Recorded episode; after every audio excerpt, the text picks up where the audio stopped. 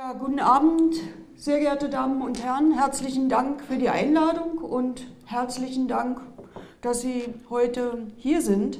Also ich gestehe, die Woche beginnt für mich sehr beglückend. Gestern hatte ich in meinem Wahlkreis eine Veranstaltung, eine Buchvorstellung, das wäre der mir erlaubte Werbeblock, das Buch Extreme Sicherheit, herausgegeben von Heike Kleffner und Matthias Meissner, zwei Journalisten.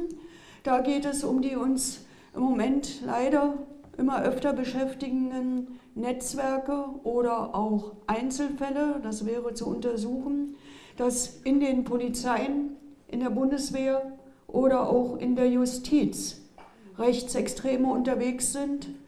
Die Begriffe, die dafür stehen, sind Hannibal, Nordkreuz, NSU 2.0 und anderes kommen wir vielleicht nachher in der Debatte noch dazu.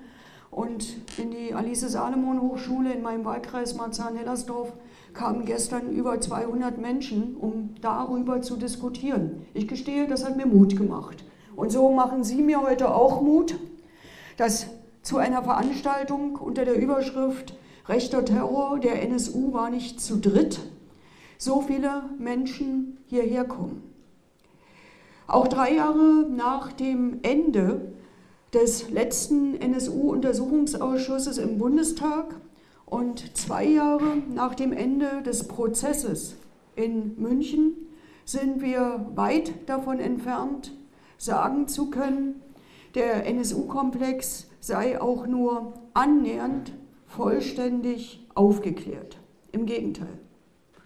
Immer wieder tauchen auch jetzt noch Versatzstücke lange zurückgehaltene Informationen, vertuschte Verbindungen und kleinere und größere Skandale auf. Zuletzt wurde unter anderem bekannt, dass die NSU-Verbindungen zwischen dem NSU-Komplex und dem Mordfall Walter Lübcke, der Kasseler Regierungspräsident, der im vergangenen Sommer ermordet wurde, noch tiefgreifender sind als bisher bekannt. Im Fokus der hessische Verfassungsschütze Andreas Temme. Der V-Mann-Führer Temme befand sich zur Tatzeit am Tatort, als am 6. April 2006 der 21-jährige Halit Yozgat in einem Kasseler Internetcafé mit zwei gezielten Kopfschüssen getötet wurde. Jetzt 2019 kam raus, dass Temme auch mit dem mutmaßlichen Mörder von Walter Lübcke vor 2006 dienstlich befasst war. Außerdem nahm Temme an Schießübungen teil und war im Rockermilieu vernetzt. Für mehr Transparenz könnte ein Bericht des Verfassungsschutzes zur rechtsextremen Szene in Hesse, Hessen aus dem Jahre 2013 sorgen. Dort taucht elfmal der Name des vermeintlichen Mörders von Lübcke, Stefan E., auf. Auch der Name Temme wird genannt. Der gesamte Bericht ist vom Landesamt für Verfassungsschutz jedoch noch für mehrere Jahrzehnte als geheim eingestuft. Ursprünglich waren es 120 Jahre. Und damit sind wir bei einem der Kernprobleme des gesamten NSU-Komplexes, eine weitreichende Aufklärungsblockade.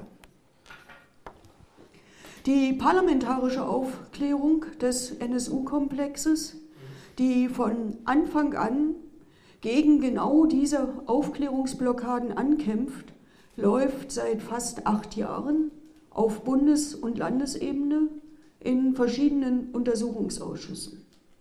Mittlerweile sind fast alle Untersuchungsausschüsse abgeschlossen und haben ihre Abschlussberichte vorgelegt. Zurzeit läuft noch der sehr spät, aber nicht zu spät eingesetzte Parlamentarische Untersuchungsausschuss im Landtag von Mecklenburg-Vorpommern. Nächstes Jahr muss er zum Abschluss kommen. Sonst verfallen alle Ergebnisse der sogenannten Diskontinuität, weil dann Landtagswahlen stattfinden und das im Laufe der Legislatur abgeschlossen werden muss. In zwei Bundestagsuntersuchungsausschüssen über zwei Legislaturperioden war ich von 2012 bis 2017 Obfrau für meine Fraktion. Von der Ausschussarbeit möchte ich nun zunächst gerne berichten und dazu kurz auf vier der wichtigsten Ergebnisse unserer Aufklärungsbemühungen eingehen. Erstens der institutionelle Rassismus der Strafverfolgungsbehörden. Schon am Ende des ersten parlamentarischen Untersuchungsausschusses war klar, dass das Problem Rassismus heißt. Aber auch im zweiten Untersuchungsausschuss konnten wir diesen Befund noch einmal stärken. Rassistische Vorurteile und Stereotype haben dazu geführt, dass die Ermordeten der sogenannten Cesca-Mordserie, ihre Angehörigen sowie die Verletzten der rassistisch motivierten Bombenanschläge teilweise mehr als ein Jahrzehnt lang von der Polizei und der Justiz als Verdächtige kriminalisiert, stigmatisiert und gesellschaftlich isoliert wurden. Wahlweise behaupteten die Ermittler, die Täter und ihre Opfer seien in der türkischen Blumenmafia, Geldwäsche oder Menschenhändlerinnen, Schutzgelderpressungsnetzwerken oder der Drogenmafia aktiv gewesen. Dabei ignorierten die Mordkommissionen an den Tatort, in den Tatortstädten und die BAO, besondere Aufbauorganisation Bosporus, sowohl die Hinweise der Betroffenen auf rassistisch oder neonazistisch motivierte Täter, als auch eine operative Fallanalyse aus dem Jahr 2007, die von rassistisch motivierten Tätern ausging.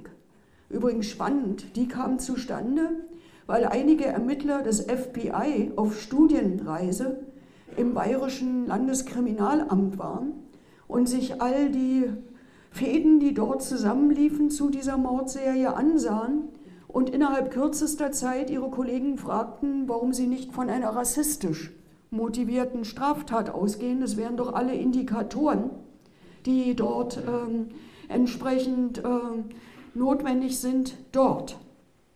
Nun unterstelle ich gar nicht, dass der einzelne Polizist oder Staatsanwalt Rassist ist. Aber dass es möglich war, über diese ganze Zeit die Opfer und Überlebenden in dieser Weise zu kriminalisieren und nicht einmal einem einzelnen Zweifel nachzugehen, verdeutlicht den strukturellen und institutionellen Rassismus, der sich durch die gesamten Ermittlungen zog. Beispielsweise heißt es dann in einer zweiten operativen Fallanalyse, die als Antwort auf die erste durch das BKA beim Landeskriminalamt Baden-Württemberg angefordert wurde, vom 30. Januar 2007 in Bezug auf die Charakterisierung des Täters der Mordserie vor dem Hintergrund, dass die Tötung von Menschen in unserem Kulturraum mit einem hohen Tabu belegt ist, ist abzuleiten, dass der Täter hinsichtlich seines Verhaltenssystems weit außerhalb des hiesigen Normen- und Wertesystems verortet ist. Das habe ich Ihnen hier mitgebracht. Oder ein zweites Beispiel. Der leitende Staatsanwalt im Mordfall Michelle Kiesewetter, die Polizistin, die in Heilbronn ermordet wurde, schrieb in seiner Öffentlichkeitsstrategie, dass europaweit im Zigeunermilieu ermittelt wird. Was war passiert? Am Tatort der Theresienwiese in Heilbronn wurde zur Tatzeit gerade ein Volks, für ein Volksfest aufgebaut und einige der Schausteller, die dort ihre Fahrgeschäfte aufbauten, gehörten der Minderheit, der Sinti und Roma an. Daraus schlussfolgerte man, man müsse im Zigeunermilieu ermitteln und man hat tatsächlich, das haben wir im Untersuchungsausschuss in den Akten gesehen, jeden einsitzenden Angehörigen der Minderheit, wegen welchem Delikt auch immer, befragt, was er zum Polizistenmord in Heilbronn zu sagen hat. was das mit der Öffentlichkeit macht, welche tief verwurzelten Stereotypen, Vorurteile zu den Angehörigen der Minderheit und zum Teil im Zweifelsfall auch Hass oder Legitimation von Gewalt hervorruft, vermochte dieser Staatsanwalt auch Jahre später, als ich ihn im ersten Untersuchungsausschuss fragte, ob er nicht wenigstens rückblickend diese Formulierung kritikwürdig findet, nicht erkennen. Zum zweiten Punkt. Kannst du die nächste? Außerdem haben wir umfangreich die Verantwortung der Verfassungsschutzbehörden und des V-Leute-Systems dieser Ämter untersucht. Die Frage, wie viel Staat steckt im NSU-Netzwerk, ist zentraler denn je. Knapp 13 Jahre konnte das NSU-Kerntrio Uwe Böhnhardt, Uwe Mundlos und Beate Zschäpe in der Illegalität in Sachsen leben. Das mutmaßliche NSU-Kerntrio sowie dessen engste Unterstützerinnen und Unterstützer waren von mehr als drei Dutzend neonazistischen V-Leuten umringt. Wir konnten nachweisen, dass das Geheimdienstprinzip Quellenschutz vor Strafverfolgung dazu führte, dass schwerstkriminelle Neonazis von ihren V-Mann-Führern vor Polizeimaßnahmen gewarnt und vor der Strafverfolgung geschützt wurden. Die Geheimdienste gingen davon aus, über V-Leute die Aktivitäten der Neonazi-Bewegung kontrollieren zu können. Die Loyalität der V-Leute galt und gilt jedoch in allererster Linie ihrem eigenen Wohlergehen und den Kameraden aus der Neonazi-Szene. V-Leute stärken die Neonazi-Bewegung, sie verhinderten weder die NSU-Mordserie, noch trugen sie zu deren Aufklärung bei. Mithilfe des V-Leute-Systems und dem Prinzip Quellenschutz vor Aufklärung ist der Neonazi-Szene um die 2000er Jahre überhaupt erst der Sprung von der Szene zur Bewegung gelungen. Ich bin der festen Überzeugung, dass Inlandsgeheimdienste Fremdkörper in einer Demokratie sind und Neonazis, V-Leute, sich immer mehr ihrer Ideologie verpflichtet sehen werden als der Zusammenarbeit mit den Behörden und der Demokratie. Das ist übrigens keine neue Erkenntnis. Ich habe Ihnen hier ein Zitat aus einem BKA-Thesenpapier aus der Mitte der 1980er Jahre mitgebracht. Damals haben die Polizisten im BKA in Zusammenarbeit auch mit Polizisten in Landeskriminalämtern geplatzte Razzien oder auch ähm, Aktionen gegen ihn zur Kenntnis gelangte Vorbereitung von äh, schwersten Straftaten oder auch schweren Straftaten analysiert. Unter anderem, weil ihm heute bekannte V-Leute, äh, wenn sie zur Hausdurchsuchung erschienen, freundlich lächelnd mit der Kaffeetasse entgegentraten, ihre Computer längst in Post, äh, in Bahnhofsschließfächer entsorgt hatten und nur saubere Computerfestplatten zu Hause hatten, weil eben ihre V-Mann-Führer sie vor Exekutivmaßnahmen gewarnt haben. Und sie kamen zu dieser Erkenntnis, was allerdings keine Konsequenzen hatte nach der Veröffentlichung dieses Thesenpapiers in der Praxis und im Umgang mit diesen Dingen. Damit komme ich zu meinem dritten Punkt. Wir haben oder wir wissen dank zweier sehr glaubwürdiger Zeugenaussagen im Parlamentarischen Untersuchungsausschuss auch, dass ein langjähriger V-Mann des Bundesamtes für Verfassungsschutz und militanter Neonazi aus Zwickau, Ralf Marschner alias V-Mann Primus, mit sehr großer Wahrscheinlichkeit mit dem NSU-Kerntrio Kontakt hatte. Die Behauptung des ehemaligen Präsidenten des Bundesamtes für Verfassungsschutz, Hans-Georg Maaßen, das Bundesamt habe keine V-Personen im Umfeld des NSU geführt, ist nach dem Abschluss des Untersuchungsausschusses eindeutig als unzutreffend und falsch einzustufen. Der V-Mann des BFV Marschene, der als neonazistischer Intensivtäter aktiv in Blattenaner-Strukturen bundesweit vernetzt war, hatte zumindest zeitweilig und während seiner V-Mann-Zeit Kontakt mit Mundlos und Schäpe. Und zu guter Letzt konnten wir nach zähem Ringen gemeinsam feststellen, dass die Vernichtung von wichtigen Akten im Bundesamt für Verfassungsschutz am 11. November 2011 mit Absicht erfolgte und noch mehr relevante Akten im BFV rechtswidrig vernichtet wurden als bislang bekannt, wie beispielsweise die Personenakte von Ralf Marschner. Die nächste war.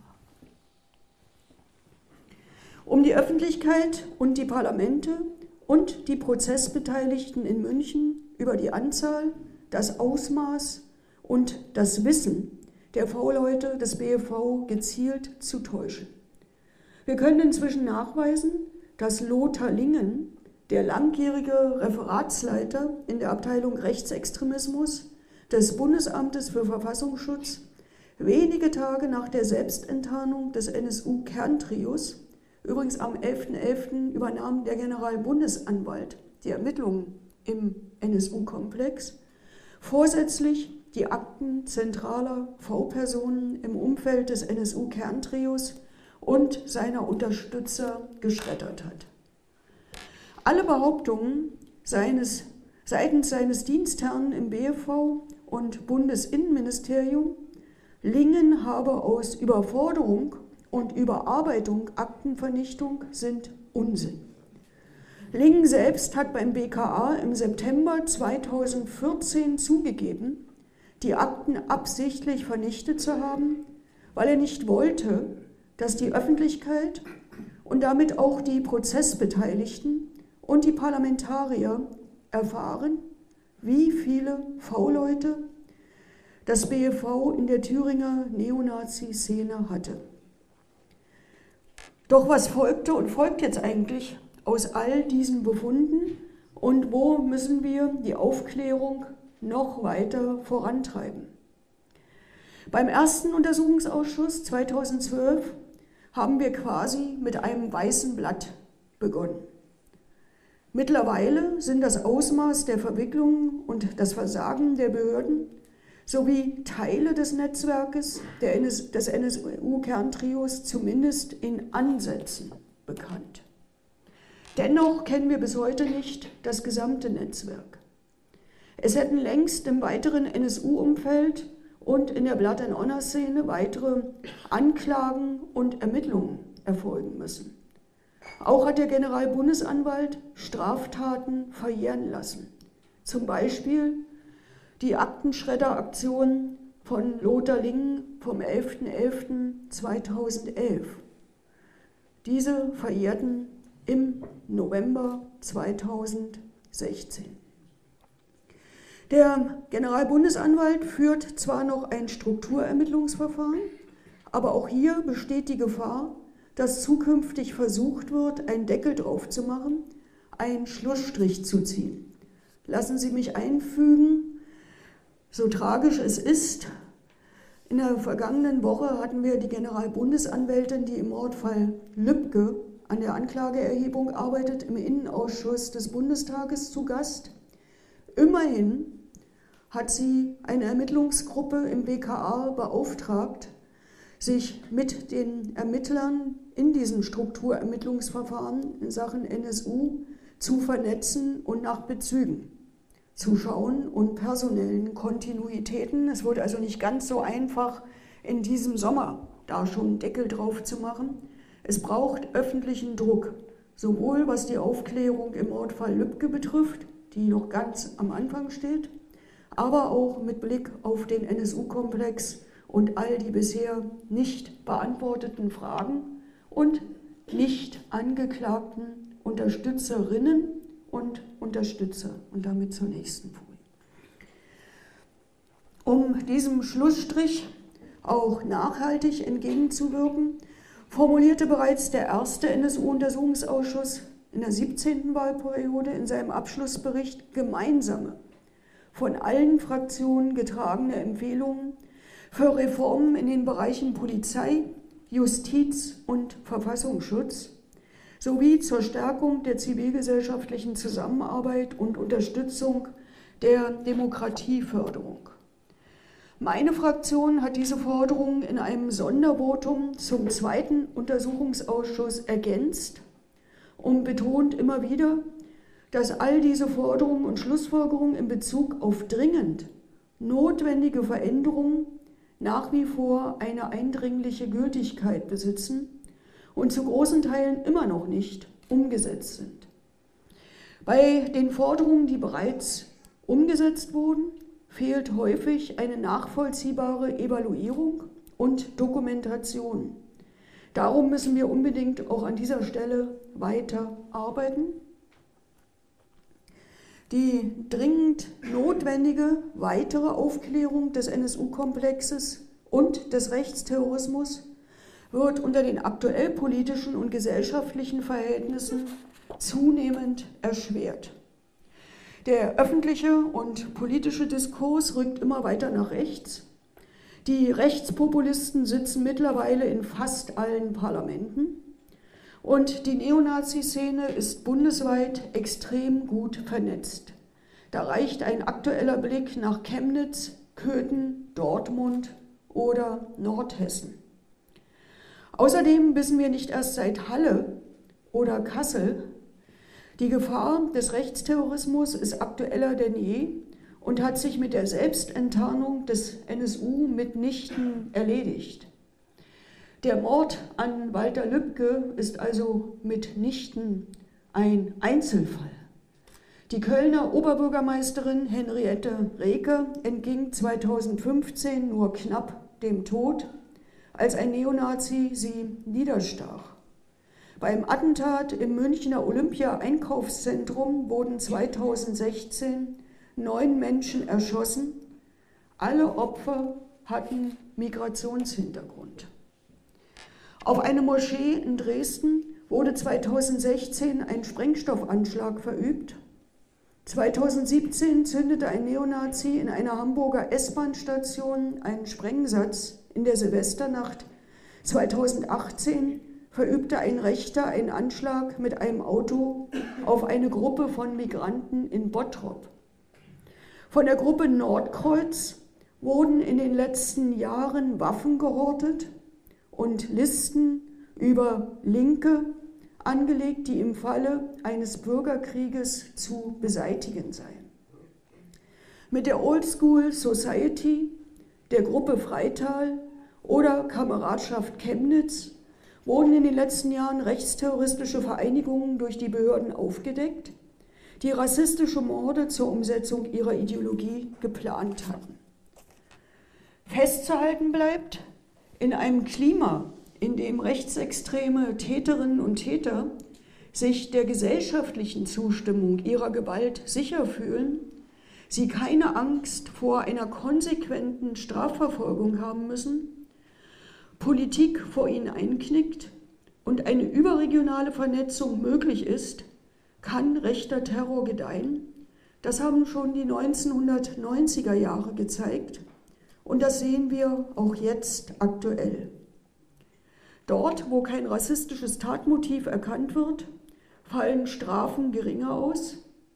Dort, wo Netzwerke nicht benannt und untersucht werden, wird am Ende wenig wirksam gegen vermeintlich unpolitische Einzeltäter ermittelt. Dort, wo die Mehrheit schweigt, stimmt sie zu. Dort fühlen sich Rechtsterroristen sicher. In den frühen 90er Jahren wurden der spätere NSU und dessen Umfeld von diesen Verhältnissen geprägt und radikalisiert. Es folgte rassistischer Terror. Und auch heute können wir dazu Kontinuitäten und Parallelen sehen. Des Weiteren hat der gesamte NSU-Komplex aufgezeigt, dass das V-Leute-System nicht reformierbar ist. Als Konsequenz aus der Verantwortung des Verfassungsschutzes im NSU-Komplex, aus den strukturellen Defiziten, Fehlern und Rechtsverstößen der nachrichtendienstlichen Arbeit kann sich nur eine Abschaffung des kompletten V-Leute-Systems ergeben. Andernfalls werden neonazistische V-Leute auch weiterhin rechtsextreme Strukturen aufbauen und anführen, die politischen Gegner und Migranten, politische Gegner und Migranten bedrohen und angreifen. Das heißt, der Verfassungsschutz ist nicht Teil der Lösung, sondern wesentlicher Teil des Problems. Zeitgleich sollten wir Projekte der mobilen Beratung gegen Rechtsextremismus, Opferberatung und zivilgesellschaftliche Demokratiebündnisse weiter stärken und eine langfristige finanzielle Unterstützung fördern, statt ihnen die Gemeinnützigkeit abzuerkennen und diese zu kriminalisieren. Eine der wichtigsten Lehren aus dem NSU-Komplex sollte sein, den Betroffenen rassistischer Gewalt zuzuhören und sie ernst zu nehmen. Hätte man den Betroffenen des NSU-Terrors zugehört, ihren Vermutungen Glauben geschenkt, vieles hätte vielleicht verhindert werden können. Eine lückenlose Aufklärung des NSU-Komplexes ist angesichts der aktuellen Welle rechter und rassistischer Gewalt notwendiger denn je. Daher freue ich mich umso mehr, dass Sie heute in diesem Format hier mit mir diskutieren und vielleicht auch darüber reden, was wir tun können, um die Aufmerksamkeit und Öffentlichkeit für diese Dinge weiter aufrechtzuerhalten bzw. auch wieder herzustellen und auch deutlich zu machen, was das auch mit dem Wechselspiel zwischen dem parlamentarischen Arm des Rechtsextremismus und Rechtsterrorismus und diesen Parlamentariern zu tun hat. Ich sage das ganz deutlich. Ich habe ja die Anmoderation gehört. Ich habe im Deutschen Bundestag letztens dieser Fraktion, deren Namen ich jetzt nicht schon wieder nennen will, ganz deutlich gesagt, ja, ist richtig. Die Abgeordneten dieser Fraktion sind alle demokratisch gewählt. Daran kann ich nichts ändern. Das können nur Wählerinnen und Wähler tun. Aber das heißt doch noch lange nicht, dass sie Demokratinnen und Demokraten sind. Und deshalb muss man benennen, was sie dort tun und was sie dort anrichten, wenn sie ihre rhetorischen Brandsätze legen, in der Hoffnung, dass außerhalb des Plenarsaales diese aufgenommen werden und entsprechend auch angewendet werden. Ich bin der festen Überzeugung, nur wenn das Aufklärungsversprechen im NSU-Komplex vollständig eingelöst wird, kann das Vertrauen der Hinterbliebenen und Opfer in den Staat, in den Rechtsstaat wieder hergestellt werden. Es wird auch zu großen Teilen an der Öffentlichkeit und am öffentlichen Druck liegen, ob dieser Tendenz wirksam etwas entgegengesetzt werden kann. Es gilt, an den von mir benannten Punkten genauer hinzuschauen, Öffentlichkeit zu generieren und zusammenzuarbeiten.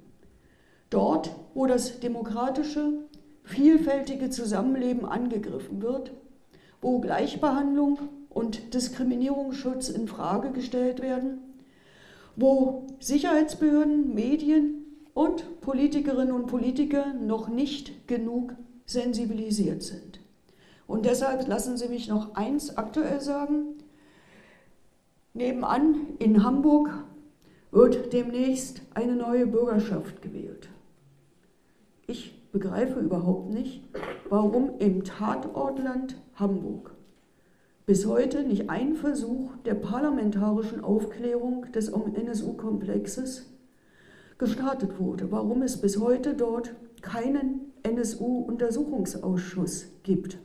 Ich habe gerade was gesagt, in Mecklenburg-Vorpommern ist er relativ spät eingerichtet worden, übrigens unter Hinzuziehung der Hilfe der Akteure aus den ersten beiden NSU-Untersuchungsausschüssen im Bundestag. Ich war mehrfach mit meinem Kollegen Clemens Winninger von der CDU, meiner Kollegin Eva Högel, SPD, in Mecklenburg-Vorpommern im Landtag. Und wir haben unter den Kolleginnen und Kollegen dafür geworben, parlamentarische Untersuchungen anzustrengen, und zwar jenseits von parteipolitischen Zugehörigkeiten und Eitelkeiten, weil wenn es um die Aufklärung von Mord geht, um Gefahren für die Demokratie, dann sind keine parteipolitischen Scharmützel angesagt.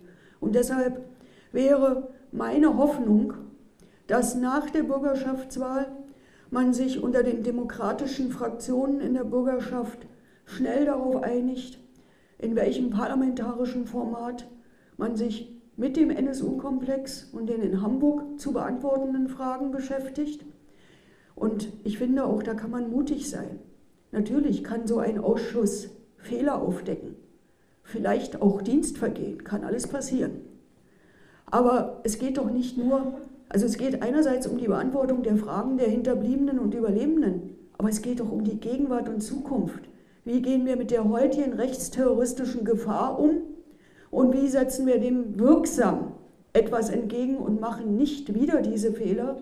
Und wie schaffen wir es, das, was ich strukturellen, institutionellen Rassismus genannt habe, tatsächlich in den Behörden, in der Öffentlichkeit und natürlich auch in den politischen Parteien zurückzudrängen.